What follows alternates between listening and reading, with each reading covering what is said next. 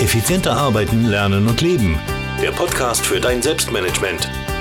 Damit du endlich wieder mehr Zeit für die wirklich wichtigen Dinge im Leben hast.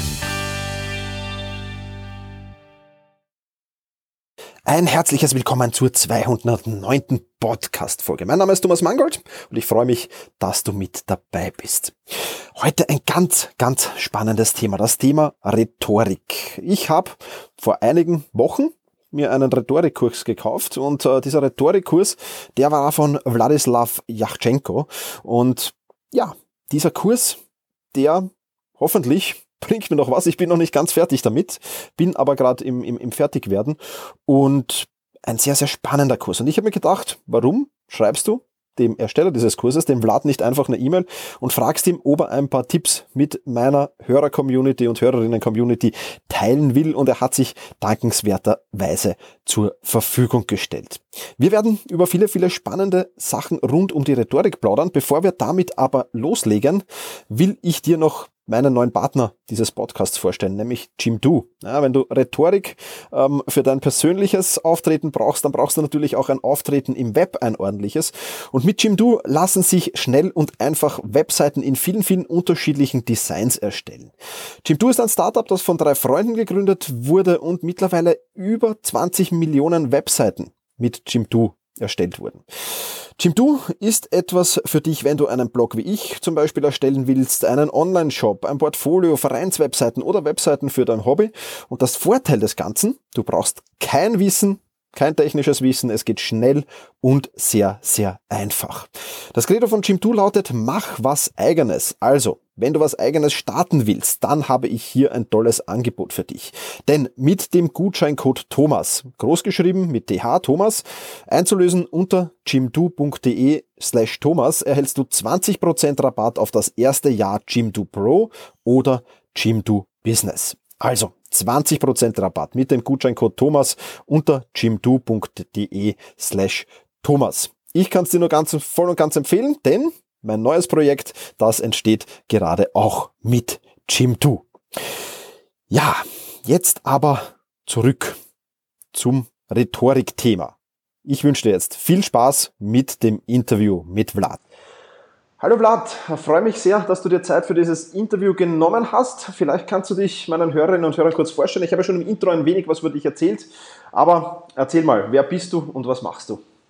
Ja, vielen Dank nochmal für die Einladung. Ich heiße Vlad und ich bin hauptsächlich Rhetorik- und Kommunikationstrainer. Ich coache Leute, damit sie besser sprechen können und die Spannweite reicht von sechsjährigen Mädchen, deren äh, sehr ehrgeiziger Vater sagt, das Mädchen muss gleich gut aufgestellt sein für die Grundschule, bis hin zu ähm, 80, 85-jährigen älteren Menschen, die eine Hochzeitsrede halten. Und der große Teil ist natürlich irgendwelche Geschäftsleute, die in ihrem Job Präsentationen halten müssen, kommunizieren müssen und andere überzeugen müssen. Und da mache ich Coachings, Seminare, Vorträge, also alles, was man von einem Kommunikationstrainer so erwartet. Okay, sehr, sehr spannend. Sechs Jahre ist doch recht jung, aber früh übt sich, früh übt sich. Genau. Da sind wir gleich beim Thema. Wie lange dauert es denn, bis man so wirklich gut reden kann?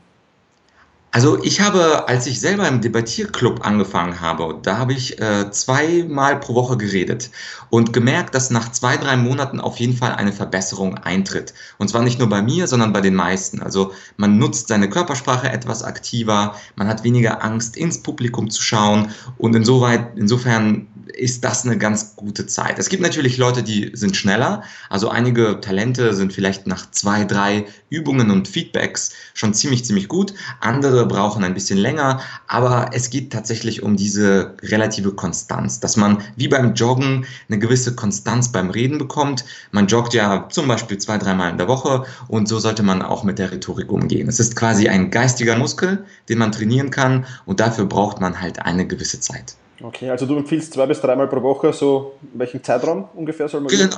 Genau, also zwei, dreimal in der Woche, zum Beispiel drei Monate lang sich vornehmen, das Reden auch als Ziel zu nehmen. Und man kann ähm, entweder selber trainieren, also man kann beispielsweise seine kleinen Reden über kleine Themen ähm, sehr gerne auch auf Smartphone aufnehmen oder auf einer Videokamera mit einem Laptop. Oder was natürlich noch effektiver ist vor anderen Leuten, da gibt es diese ganz große Organisation Toastmasters.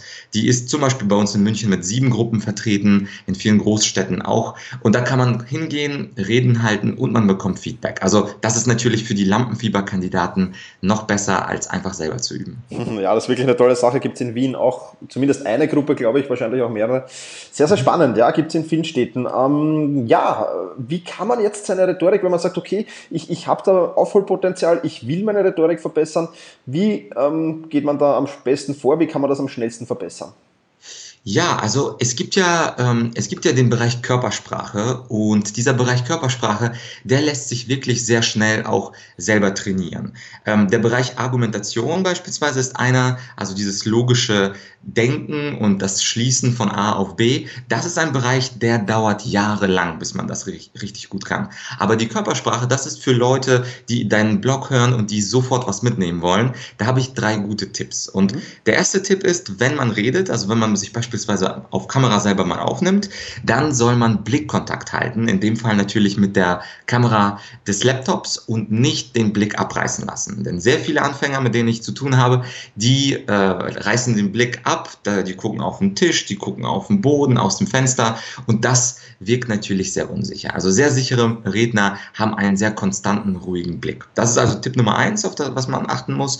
Tipp Nummer zwei sind Gesten, was sehr schön ist, wenn die Arme und die Hände aktiv beim Reden benutzt werden. Jetzt gestikuliere ich beispielsweise auch, obwohl mich überhaupt niemand sieht, einfach mhm. aus Gewohnheit. Aber wenn man sich dann aufnimmt, immer darauf achten, ob die Hände wie tote Fische auf den Oberschenkeln liegen oder ob man versucht mit den Händen sich ähm, äh, und den Inhalt zu unterstreichen.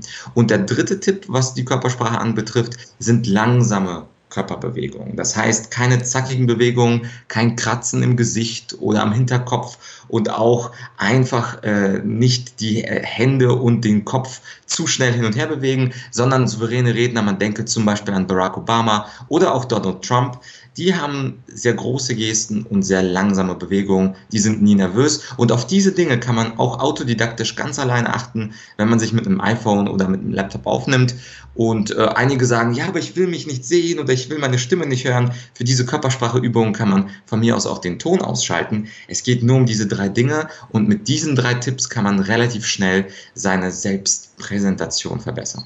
Sehr spannend. Ja, ähm, das mit dem, mit dem Stimme nicht hören können, so ging es mir am Anfang auch. Das legt sich dann aber nach fünf, sechs, sieben Podcast-Folgen, die man schneidet, dann wird ja. das plötzlich wieder ganz normal. Das ist nur am Anfang so, dass die Stimme eigentlich anders klingt. Das ist irgendwie eigenartig. Ähm, Jetzt noch eine Frage, du hast jetzt gesagt, in die Kamera blicken. Was mache ich, wenn ich vor Publikum spreche, wo halt doch ja, vielleicht 10, 20 oder 50 Leute sitzen? Wie, wie sollte da der Blickkontakt sein? Also was, was das Publikum mag, ist, wenn der Redner präsent ist, wenn er im ganzen Raum ist. Und das wird häufig assoziiert mit einem Blickkontakt, dass man alle mal angeschaut hat. Also beispielsweise, wenn ich selber einen Vortrag gebe und es sind 30 Leute im Raum, dann gucke ich natürlich jeden mehrmals an und mache das auch ganz bewusst.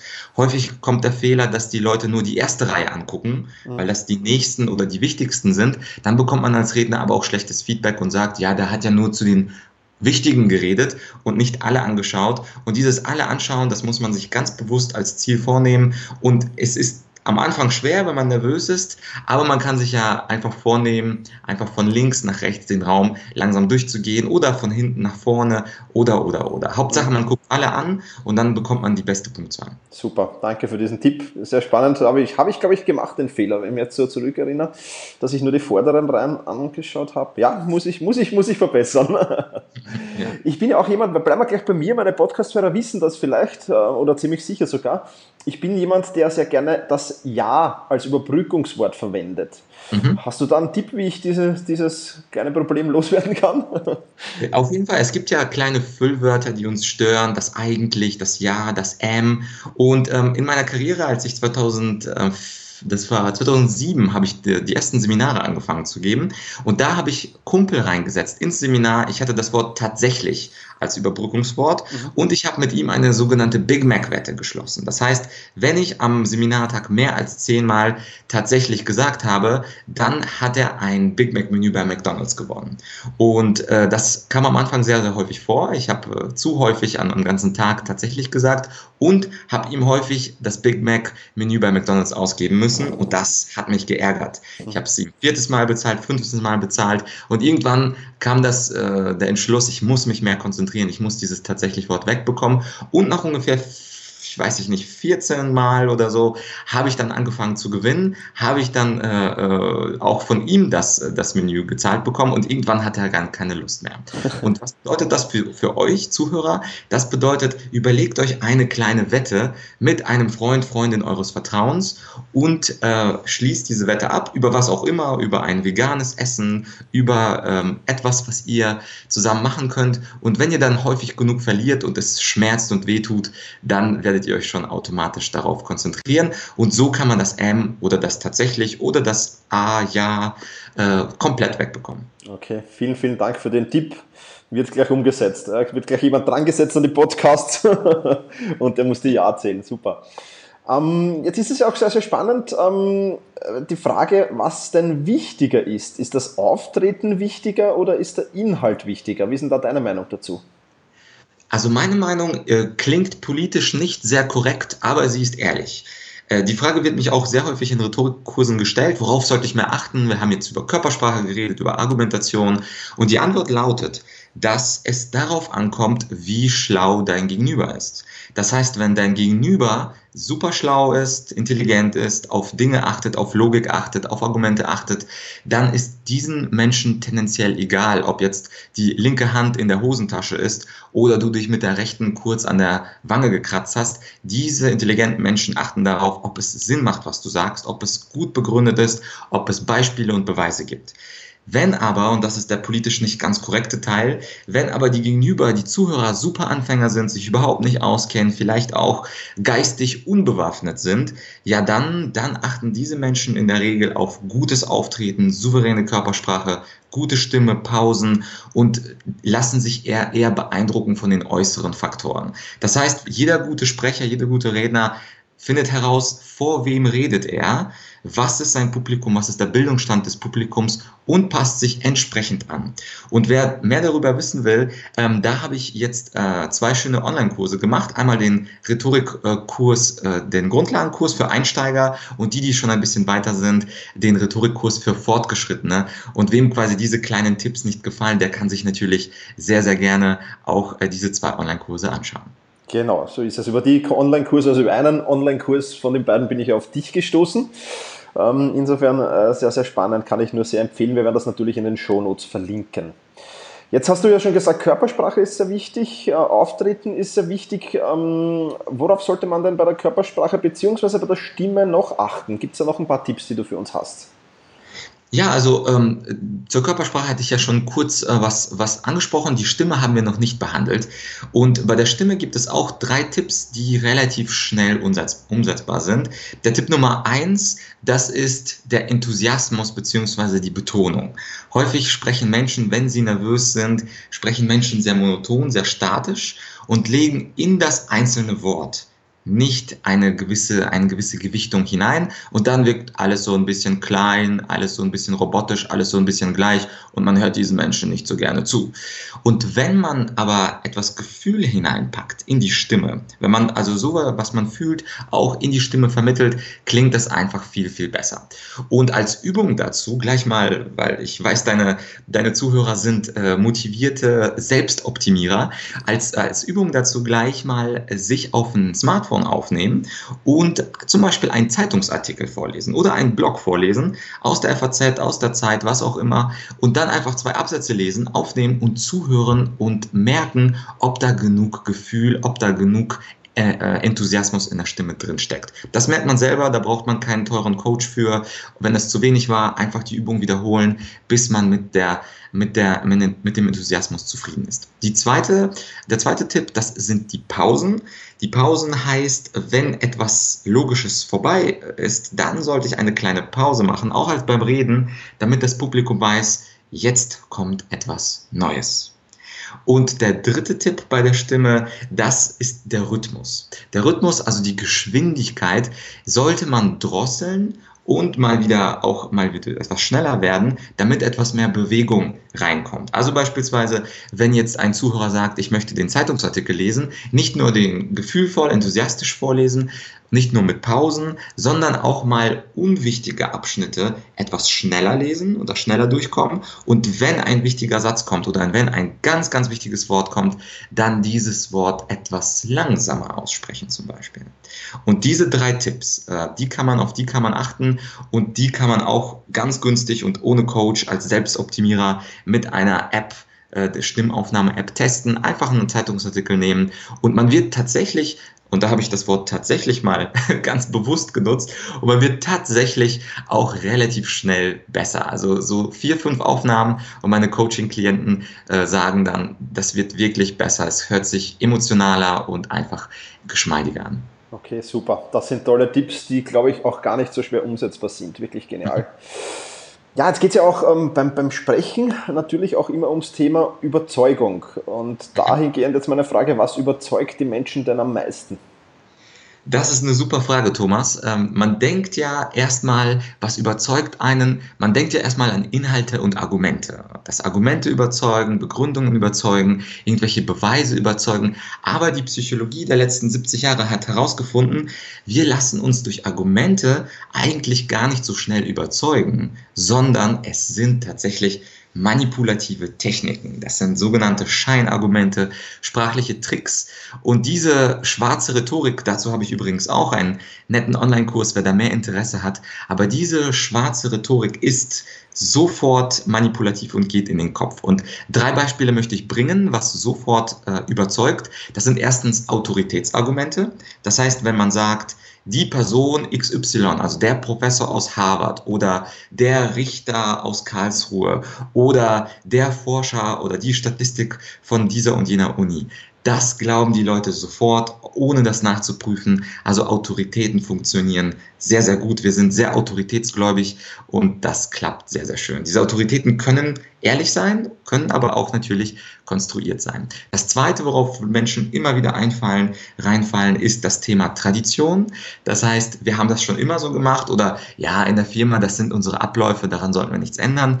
Die Menschen sind auch sehr traditionsgläubig und sagen, aha, ja, okay, wenn wir es schon immer so gemacht haben und fallen immer wieder auf dieses Traditionsargument drauf rein, obwohl das ein Scheinargument ist. Und das dritte, das dritte ist das Mehrheitsargument. Also das heißt, wenn die meisten etwas so und so machen oder die Mehrheit macht dies und jenes, dann lassen sich Menschen auch sehr schnell davon beeindrucken, weil sie denken, oh, ja, wenn die Mehrheit das macht, ja, dann muss es ja richtig sein.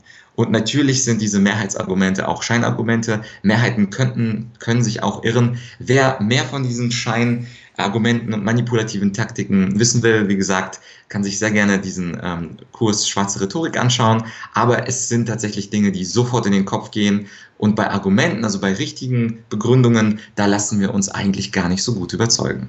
Mhm. Das stimmt eigentlich, ja. Da finden wir immer so ein Gegenargument, was daran nicht stimmt. Ja, ja, absolut, absolut.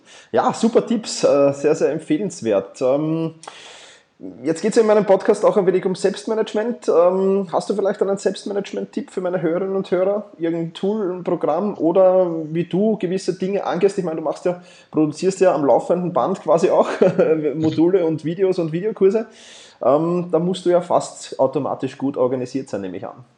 Äh, ja, also ich bin kein Profi wie du. Ich habe äh, zwei Sachen, die ich mache auf täglicher Basis. Die, die Sache Nummer eins, ich nenne das immer Task of the Day. Das ist meine wichtigste Aufgabe am Tag. Und die überlege ich mir am Vorabend quasi, was sollte ich machen morgen, damit ich zufrieden bin mit meiner Arbeitsleistung. Und dieser Task of the Day, das ist immer etwas Unterschiedliches, aber es ist etwas Wichtiges, was mich langfristig weiterbringt.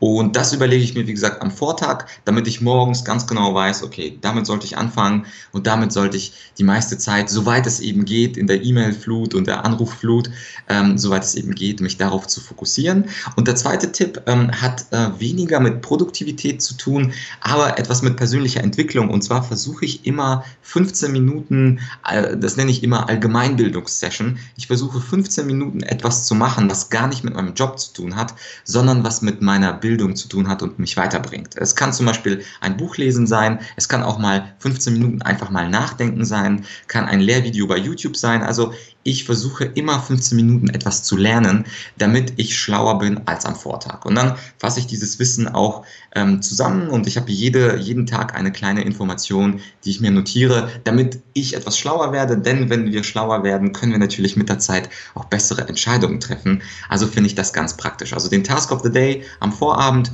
und die 10, 15 Minuten Allgemeinbildungssession, das sind meine zwei Tools. Das kann ich nur absolut empfehlen. Wirklich sehr, sehr spannend, weil diese, gerade diese Allgemeinbildungssessions oder auch generell Fortbildungen und Weiterbildungen, das mhm. fällt dann meistens aus Zeitgründen unter den Tisch und das ist dann wirklich sehr, sehr schade. Also da muss man sich schon, ich blockiere mir da auch immer Zeit in meinem Kalender mhm. und, und versuche dann wirklich das auch umzusetzen. Ja, sehr, sehr spannende Einblicke, Vlad. Ähm, vielen Dank dafür. Ich glaube, du hast so viele Themen angerissen hier, dass wir sicherlich dann noch eine weitere Podcast-Folge äh, machen werden in der Zukunft. Ja, sehr ähm, gerne. Vor allem, ja, das, äh, wirklich spannende Themen. Müssen, müssen wir noch mal plaudern. Ähm, was mich jetzt noch interessieren wird, äh, wo, wenn, wenn einer meiner Hörerinnen und Hörer sagt, er will mehr über dich erfahren, wo kann er das? Und ja, plauder mal. Genau, also man findet eigentlich alle Informationen auf äh, meiner Website. Also wer sich ein bisschen mehr interessiert, äh, das ist www.argumentorik.com und Argumentorik geschrieben wie Argument und dann O-R-I-K. Und da findet man alles, da findet man auch kleine Videos, da könnte man sich auch ein ähm, kostenloses E-Book runterladen, also oder mich anschreiben. Da findet man ganz, ganz viel, wenn man denn möchte.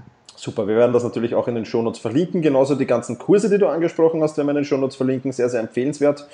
Ja, dann sage ich vielen, vielen lieben Dank äh, für dieses tolle Interview. Da war wieder extrem viel Mehrwert dabei. Ich habe fleißig mitgeschrieben auch und freue mich, wenn wir uns vielleicht in zwei, drei, vier Monaten auf eine Wiederholung treffen. Sehr gerne. Danke auch dir, Thomas. Danke. Ciao. Ciao. Ein sehr, sehr spannendes Thema, dieses Rhetorik-Thema. Ja, ich hoffe, ja, ich hoffe, ich bekomme ein Ja unter Kontrolle. Ähm, schauen wir mal. Ja, also das ist ein sehr, sehr spannender Tipp schon mal gewesen. Und ich werde mir jetzt gleich einen Wettpartner suchen und ähm, der zählt dann meine Ja pro Podcast-Folge, die ich da so einstreue immer wieder. Werde versuchen, mich auf das Thema zu fokussieren und das wieder loszuwerden. Also, falls das Rhetorik-Thema was für dich ist, dann äh, schau in die Shownotes vorbei. Die findest du unter selbst-management.bis slash 209 selbst-management.bertha Ida Zeppelin, Schrägstrich 209 für die 209. Podcast-Folge. Ich sag danke fürs Zuhören, mach's gut und genieße deinen Tag.